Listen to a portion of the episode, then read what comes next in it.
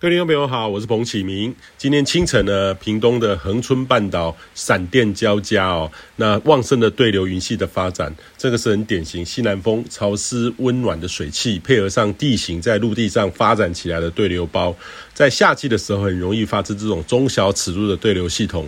那目前呢，不少地方累积雨量都破百毫米哦，尤其是十分钟的雨量，很容易就到达一二十毫米，感受上呢是相当剧烈又危险的降雨哦。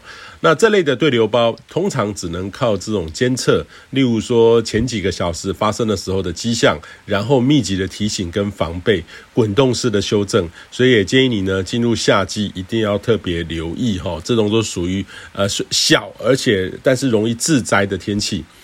那从昨天开始呢，到目前，其实南方的水汽呢非常的旺盛，配合上西南气流，台湾南部呢这种所还有东半部的水汽还是蛮多的。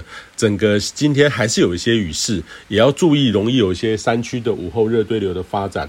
而其他地方呢都是多云到晴，有些局部雨势的发展。那午后呢有一些局部雨哦。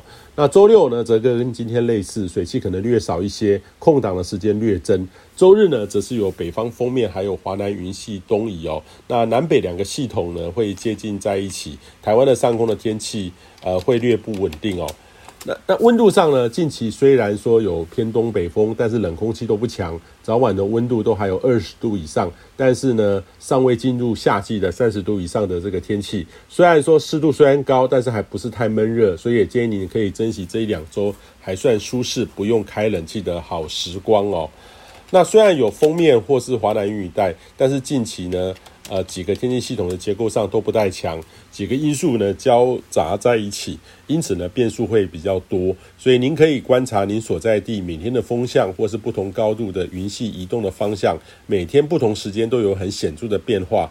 呃，到视野辽阔的地方，可以感受到天空就像是一个大画布一样，有非常多的颜色，还有光线。呃，跟只有单纯的晴天或阴天，这是有很大的不同哦。但是这个也造成预测上的变化会比较多。呃，预测上呢，每天看未来这几天都很不相同，有时候不免让人家觉得说，你们前几天说明天会下雨，怎么现在又要变成晴天了？哈，很类似春天孩子变，伊那边哈说变就变的特性，所以提醒你要有心理准备。